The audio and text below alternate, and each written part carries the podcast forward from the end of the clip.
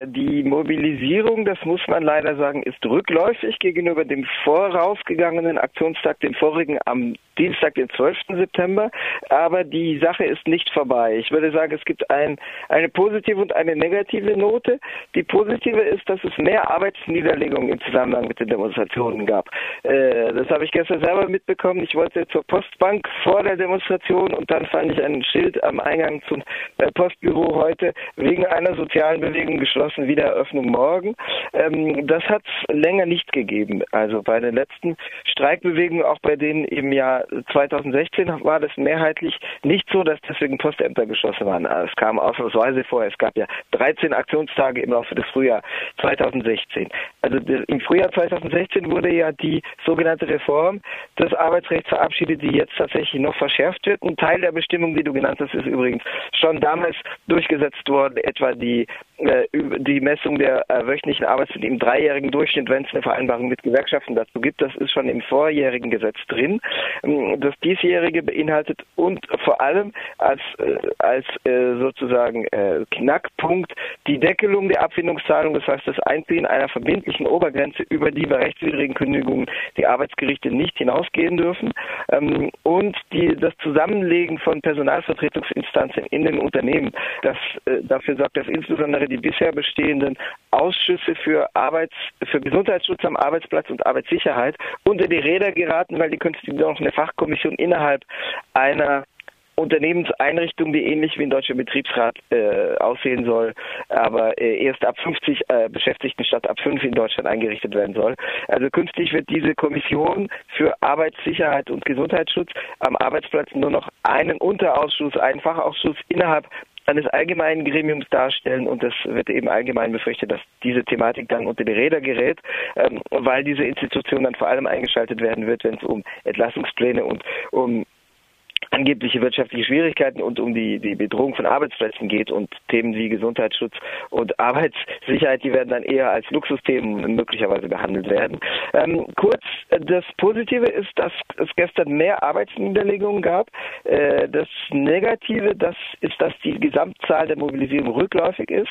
Äh, das muss man, glaube ich, objektiv feststellen. Es gab äh, gestern laut Polizei 110.000 äh, Demonstrierende ähm, laut und am vorigen Dienstag, am Dienstag vorige Woche waren es laut Polizei 223.000. Äh, die Gewerkschaftszahlen sind ebenfalls leicht rückläufig mit 400.000 gegenüber 500.000. Ähm, in Paris äh, spricht die Polizei von 15.000 Demonstrierenden, am vergangenen, am Dienstag vergangene Woche von äh, 25.000. Ähm, die Gewerkschaft sprechen von 55.000 gegenüber 60.000, also einem leichten Rückgang. De facto, äh, ich zähle bei Demonstrationen, de facto war es ein Rückgang um 30 bis 40, um ein Drittel bis 40 Prozent. Mm, das heißt, wir hatten es mit circa 35, 40.000 Leuten zu tun und äh, vergangene Woche eben mit 50.000 in, in, der, in der Hauptstadt in Paris. Ähm, die Sache ist deswegen nicht vorbei, weil es wird noch weitere Demonstrationen geben. Es ist bislang keine weitere Gewerkschaftsdemonstration angesetzt, aber die Gewerkschaften werden sich erstmal neu treffen. Es findet am morgigen Samstag eine Demonstration statt, deren Teilnehmer, Teilnehmerinnenzahl man zumindest dazu addieren kann zu der Gewerkschaftsdemonstration, wenn gleich über ihr zustande kommen auch Diskussionen und sogar böses Blut gab. Morgen ruft nämlich der äh, linkssozialdemokratische, linkspopulistische, linksnationalistische Ex-Präsidentschaftskandidat äh, Jean-Luc Mélenchon zu einem eigenen Protesttag auf. welche, welche Auswirkungen hat äh, diese Aufspaltung?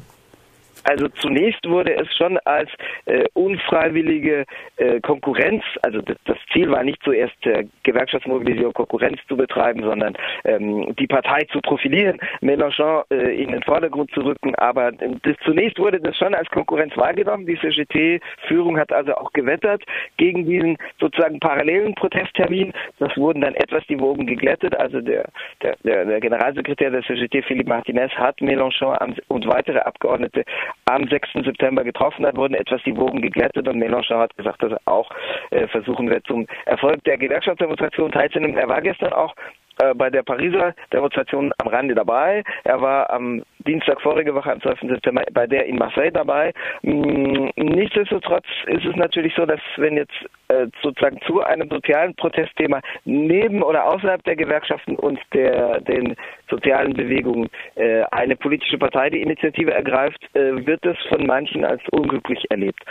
Sozusagen als Eingriff der politischen Sphäre, wo die politische Partei sich vor die Gewerkschaften und vor die sozialen Bewegungen stellt. Nichtsdestotrotz wird man natürlich mh, mm, auch den positiven Aspekt sehen müssen, dass falls diese Initiative eine größere Teilnehmerzahl hat, was möglich ist, weil es sich da um eine nationale Mobilisierung handelt. Das heißt, das werden Leute mit Bussen nach Paris kommen. Das heißt, die Teilnehmerzahl könnte die 100.000 erreichen. Mélenchon hat jedenfalls in der Vergangenheit bei ähnlichen ähm, Mobilisierungstagen, zu denen er im Alleingang aufgerufen hatte, insbesondere in Wahlkampfzeiten, äh, etwa am 18. März 2012 und auch im vorigen Jahr im Wahlkampf wieder äh, im März 2016. Ähm, die äh, bei solchen Anlässen hat Mélenchon durchaus um die 100.000 Menschen mobilisieren können, wenn es längerfristig vorbereitet war und auch dieses Mal gab es einen mehrwöchigen Vorlauf. Ähm, also das Negative ist, dass es sozusagen diese Dichotomie gibt. Hier Protesttage, die durch die Gewerkschaften aufgerufen wurden, dort solche, die durch eine politische Partei im Alleingang mobilisiert werden. Die anderen politischen Parteien haben sich also auch ähm, dann rausgehalten und gesagt, das ist die Initiative von Mélenchon. Die französische KP ruft jetzt zum Beispiel für den morgigen Samstag zu Friedensmärschen gegen Atomwaffen auf.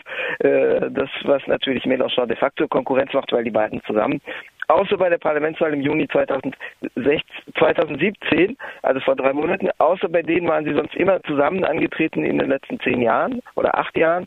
Ähm, das heißt, äh, dass die getrennt marschieren ist durchaus kein Zeichen der Stärke, wobei andererseits äh, natürlich Mélenchon triumphieren wird und sagen wird, er allein könne mobilisieren, wenn er, wenn diese Initiative einen Erfolg hat. Das kann man durchaus kritisch beäugen.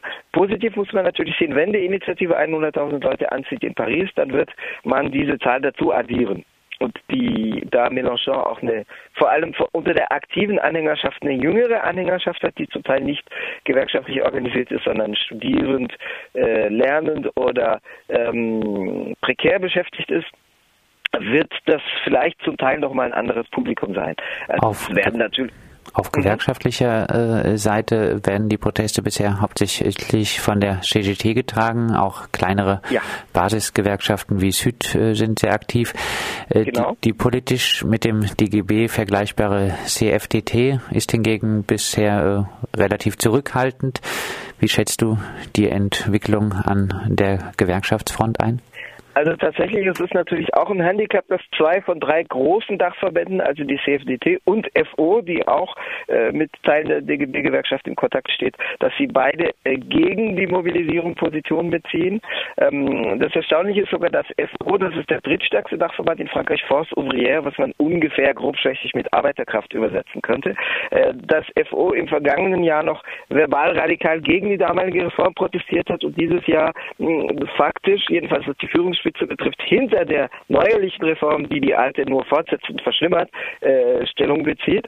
Das hat natürlich mit den Eigeninteressen der Bürokratie dieses Apparats zu tun. Also Force Ouvrière äh, ist äh, ein historisch ein, äh, ein Überbleibsel, eine Entstehung aus dem Kalten Krieg, eine antikommunistische Abspaltung von der CGT, die damals tatsächlich 1947, 48, als die Spaltung erfolgte, in den Führungsetagen durch die französische kommunistische Partei dominiert war. Das war eine Realität. Ähm, Forst Ouvrière war eine Abspaltung davon, hat sehr unterschiedliche Strömungen mitgenommen, ausgeprägt Rechte gaullistische, sogar postfaschistische, aber auch sozialdemokratische und einige sektiererische aus der radikalen Linken, also insbesondere eine besonders autoritäre und sektiererische Strömung, die sich auf den Trotzkismus bezieht, was man kritisch diskutieren könnte, die sogenannten Lambertisten, die Lambertisten kontrollieren einen Teil des Apparats von Force Ouvrière und sie sind insbesondere dort zugange, wo Force Ouvrière sich sehr verbal radikal positioniert. De facto wird der Apparat aber durch die Sozialdemokratie kontrolliert. Der Generalsekretär gehört auch seit 30 Jahren der französischen Sozialdemokratie an. Ähm, Force Ouvrière ist in den Verhandlungen als Apparat an privilegierter Stelle einbezogen worden. Also die nicht die Verhandlungen, aber die Konzertierungsgespräche, bei denen der Inhalt de facto nicht zur Disposition stand, weil das Arbeitsgesetz hat äh, de facto von zehn Leuten die neuerliche Arbeitsrechtsreform verfassen lassen. Aber es gab eine Beschäftigungstherapie für die Gewerkschaftsapparate, weil es gab 43 Treffen getrennt, jeweils mit den einzelnen Dachverbänden, aber nicht zusammen, sondern getrennt voneinander. Und die wurden dadurch sozusagen den ganzen Sommer über beschäftigt. Force Ouvrière sagt, ja, als Apparat sind wir ernst genommen worden und deswegen sagen wir jetzt Danke. Ähm, während wir im letzten Jahr über übergangen worden sind. Es gibt aber noch ein materielles Element. Es sind Führungskader oder ehemalige Führungskader von Frau Ouvrière auf höheren Beamtenstellen im Arbeits- und Sozialministerium eingestellt worden. Und sozusagen die Tatsache, dass die Bürokratie von Frau Ouvrière dadurch in gewisser Weise ihre Chefin ins Trockene bekommen hat und einen gewissen Einfluss auf die Staatsbürokratie im Arbeitsministerium nehmen kann, das ist für Frau Ouvrière genug, damit sie jetzt sagen, diese Reform ist nicht so schlimm wie die im vergangenen Jahr, obwohl sie inhaltlich die nur fortschreibt und verschärft. Ähm, weil die jetzige Reform Sachen durchsetzt, die im vergangenen Jahr gescheitert sind. Die Erleichterung von betriebsbedingten Kündigungen und die Deckelung, die, die verbindliche Obergrenze für, die im vergangenen Jahr unverbindlich blieb, für äh, rechtswidrige Kündigung. Ähm, die CFDT hat sich sogar äh, etwas kritischer geäußert. Im vergangenen hat die CFDT die Reform begrüßt. Sie hat beim Vorentwurf vom 17. Februar 2016 erstmal gesagt, hm, es geht zu weit. Dann gab es Sonderverhandlungen zwischen der damaligen sozialdemokratischen Regierung und der CFDT, die an der Spitze rechtssozialdemokratisch geführt ist. Und äh, die CFDT ist dann mit fliegenden Fahnen übergelaufen ins Regierungslager und hat am 14. März 2016 ihre Unterstützung für die Reform bekannt gegeben. In diesem Jahr äußerte sich sogar verbal eher verhalten kritisch. Laurent Berger, der Generalsekretär, hat gesagt, er sei enttäuscht über den Inhalt der Reform von Macron, zumindest an einigen Punkten enttäuscht. Ähm, Sie sehen auch, dass es an einigen Punkten aus Ihrer Sicht zu weit geht, weil Sachen, die die CFDT erreicht hat als Zugeständnisse, womit sie ihre Unterstützung in der Vergangenheit rechtfertigte, die werden jetzt zurückgenommen. Das gilt für äh, unver den unverbindlichen Charakter der Obergrenze der Abfindungszahlung bei rechtswidrigen Kündigungen. Die CFDT hat als ihr, ihren Erfolg dargestellt, dass das, was ursprünglich verbindlich sein sollte, 2016 dann für unverbindlich erklärt wurde, sodass die Arbeitsgerichte darüber gehen konnten. Das wird jetzt wieder verbindlich gemacht. Das ist sozusagen eine Revision eines Zugeständnisses, das der CFST gemacht worden war. Äh, es gibt noch ein älteres Zugeständnis, das sogenannte Comptpenibilité. Das ist ein Konto von Erschwernispunkten, das einen früheren Renteneintritt erlaubt. Das war ein Zugeständnis an die CFDT dafür, dass sie ihre Beteiligung an der Streikbewegung 2010 gegen die Rentenreform unter Nicolas Sarkozy abgebrochen hat, dass sie ihre Beteiligung, ihre Unterstützung für die damalige Streikbewegung eingestellt hat. Dieses Rentenalter wurde ja hochgesetzt, das Mindestrentenalter 2010.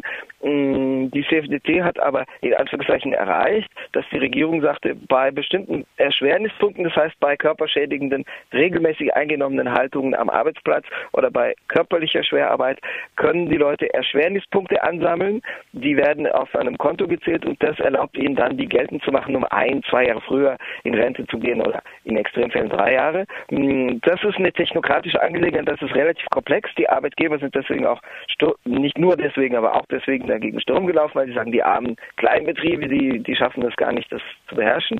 Mm, und äh, es waren besonders umstritten vier von zehn Punkten und die werden jetzt einfach abgeschafft, ersatzlos. Das heißt, die CFDT ist ein bisschen sauer, aber die Führung hat gleichzeitig klargestellt, im selben Augenblick, wo sie gesagt hat, wir sind enttäuscht über die Inhalte, äh, wir werden aber nicht auf der Straße dabei sein bei den Protesten, weil das ist gar nicht mehr die Kultur der CFDT, die eigentlich für die eigentlich Streik inzwischen ein Fremdwort geworden ist. Also die CFDT positioniert sich da sogar eher rechts von den äh, führenden DGB-Gewerkschaften. Für die Streik ein Ausnahmefall ist, aber wenn, dann können sie auch streiken. Ähm, es ist aber so, dass eine Minderheit von CFDT-Mitgliedern, aber eine kleine Minderheit unter den Demonstrierenden auch dabei ist. Am gestrigen Tag waren etwa circa 100 Mitglieder der, also in Paris, circa 100 Mitglieder der Metallarbeitergewerkschaft der CFDT im Raum der nördlichen und östlichen Pariser Banlieue dabei. Die waren auch am vergangenen Dienstag dabei, da waren sie sogar etwas zahlreicher, da waren sie fast 200 oder 150. Das ist aber eine Minderheit innerhalb der CFDT. Und die CFDT hat sich auch entfernt von einer Gewerkschaftskultur, die sie bis vor 20, 30 Jahren, bis vor 25 Jahren noch hatte, wo sie tatsächlich auch an Streiks teilgenommen hat. Also zumindest auf der gewerkschaftlichen Seite sehr viel Aufspaltung und keine generelle Ablehnung, keine generelles auf die Straße gemeinsam gehen. Vielleicht abschließend, wie geht's weiter? Letztlich kommt ja jetzt viel auf die Betriebsebene an. Mit der Drohung äh, von Standortverlagerung ist das Kräfteverhältnis dort aber meist für die Unternehmerseite eher günstig. Lässt sich äh, die jetzige Deregulierung des Arbeitsmarkts perspektivisch irgendwie nochmal zurückdrehen oder ist äh, dieser Kampf jetzt eigentlich verloren? Also es ist noch zu früh, äh, wobei tatsächlich äh, Optimismus insofern unangebracht wäre, als es dieses Mal kein relativ langwieriges Gesetzgebungsverfahren geben wird. Der Gesetzgebungsprozess hat sich ja 2016 über mehrere Monate hingezogen. Er wurde sogar dadurch abgekürzt, dass Manuel Valls am 10. Mai angekündigt hat, das, was dann am 12. Mai erfolgte, dass die Vertrauensfrage gestellt wird. Das heißt, es wurde auf einen Verfassungsartikel 49 Absatz 3 zurückgegriffen, der es erlaubt, eine Sachdebatte im Parlament abzubrechen, wenn die Regierung Vertrauensfrage stellt und wenn die, ähm, die Regierung nicht durch ein Misstrauensvotum gestützt wird, dann geht der Text automatisch als verabschiedet. Das wurde durch drei Lesungen hindurch dreimal gemacht im vergangenen Jahr. Dennoch dauerte das Gesetzgebungsverfahren von der Vorlage des Entwurfs, der am 14. März im Kabinett verabschiedet worden war, 2016, dauerte es fünf Monate, bis das Gesetz am 8. August 2016 im Amtsblatt, im Gesetzesanzeiger angekündigt war. Fünf Monate. Das wird dieses Jahr nicht so lange dauern. Äh, die Ordonnance, also die äh, Verordnung mit Gesetzeskraft, deren Inhalt äh, der Inhalt der Arbeitsrechtsreform ist, die wurden am 31. August bekannt gegeben. Macron äh, hat sie gestern unterzeichnet vor laufender Kameras und auch angekündigt, äh, dass sie sofort in Kraft treten sollen. Sofort wird nicht äh, der Fall sein, deswegen, weil es braucht noch ein Ratifizierungsgesetz. Das heißt, das Parlament muss allgemein grünes Licht geben. Das Parlament musste im Vorfeld die Regierung dazu ermächtigen oder befähigen, dass sie sozusagen am Parlament vorbei auf dem Verordnungswege äh, Bestimmungen trifft, die normalerweise dem Gesetzgeber vorbehalten sind. Das Parlament muss dem zustimmen und das erfolgte auch im Juli und es muss dann im Nachhinein nochmal sein grünes Licht erteilen und sagen, jawohl, die Regierung hat sich an den Fahrplan gehalten, sie hat die Themensteckung, die Absteckung der Themen respektiert, sie ist nicht über das Themenfeld hinausgegangen. Das heißt, es braucht noch ein Ratifizierungsgesetz. Da gibt es aber keine Aussprache zu den einzelnen Inhalten. Also es gibt 150 Seiten Text in fünf Verordnungen, in fünf Ordonnances. Da gibt es keine Aussprache zu den 150 Seiten Text, sondern nur eine allgemeine Aussprache, ob die Regierung den thematisch abgesteckten Rahmen eingehalten, respektiert hat. Das heißt, es wird eine, zwei eine Woche bis maximal zwei Wochen Debatte geben. Das steht noch aus. Das wird aber keine, nicht mehr als 14 Tage in Anspruch nehmen. Und dann ist die Reform durch. Insofern ist zu Optimismus äh, wenig anders, weil sozusagen hinterher äh, bereits verabschiedete Texte wieder zurückziehen zu lassen, das ist schwierig, außer natürlich in politischen Umbruchssituationen, wenn es jetzt äh, in zwei Jahren einen äh, branchenübergreifenden Streik äh, eine massive soziale Bewegung geben sollte, wenn die Kräfte, wenn es Neuwahlen gibt, wenn Mélenchon gewinnt, dem ich zwar nicht äh, natürlich kein, kein globales Vertrauen schenke, der aber sicherlich äh, als, als äh, Signalmaßnahme eine Rücknahme dieser Reform anordnen müsste, weil das zu seinem Diskurs gehört, äh, wenngleich er dann natürlich auch in der Sozial als als sozialdemokratischer Regierungspolitiker sozialdemokratische Realpolitik im Kapitalismus betreiben würde. Aber das, also es ist unter, bei größeren politischen und sozialen Umbrüchen, vor allem mit einer Massenbewegung im Hintergrund denkbar, dass das dann noch zurückgenommen wird. Aber sonst äh, ist es in der Regel aussichtslos, einen Text, der bereits verabschiedet ist, wieder zurücknehmen zu lassen, ohne größere Umbrüche. Aber äh, auch wenn es jetzt nur noch 14 Tage circa gehen wird, es findet am Montag der Beginn des Fernfahrerstreiks statt, der sich auch gegen die Arbeitsrechtsreform widmet. Die Fernfahrer, die Lkw-Fahrer haben auch spezifische Anliegen. Da geht es unter anderem um den 13. Monatslohn, der in vielen Unternehmen bedroht ist, auch mit dem Argument Konkurrenz durch europäische Entsendearbeiter, durch die Entsenderichtlinien, durch Konkurrenz im Transportsektor. Hm, und äh, die, der, wenn das 13. Monatsgehalt, wie es der Fall ist in der Transportbranche, durch einen Branchenkollektiv Tarifvertrag, also in Deutschland würde man sagen, ein Flächentarif garantiert wird, dann erlaubt eben das neue, die neue Reform, das im Unternehmen nach unten zu verhandeln, äh, was bislang so nicht der Fall war. Ähm, die Fernfahrer treten also dagegen in den Streik, falls der sich zuspitzt und falls der zur Blockade von Treibstoffdepots führt. Und wenn das dann nochmal ein Fanal setzen sollte, eine Initialzündung geben sollte für nochmal sich zuspitzende andere Proteste, dann ist es eventuell möglich, dass vielleicht nicht das Ganze verhindert wird, aber dass die Regierung nochmal Ballast abwerfen muss. Das hängt aber wirklich am Ausgang dieses Fernfahrerstreiks. Falls der nur begrenzte Wirkung zeigt oder aber endet mit einem branchenspezifischen Zugeständnis, dass gesagt wird, okay, wir, wir klammern jetzt zum Beispiel die Lkw-Branche, die Transportbranche, die Speditionsbranche aus, aus den allgemeinen Bestimmungen. Das war im vergangenen Jahr der Fall bei der Arbeitszeit, bei der Arbeitsrechtsreform für 2016, als gesagt wurde, die, die Lenkzeiten, die Lenkradzeiten der Fernfahrer werden aus den Bestimmungen zur Flexibilisierung der Arbeitszeit ausgeklammert. Falls das also damit endet, dass das nicht zu einer Zusammenballung für Protest rund um diesen Fernfahrerstreik und die eventuell daraus entstehende Blockade führt, dann wird es Ding, also die Reform, durchgesetzt werden. Damit ist wohl zu rechnen.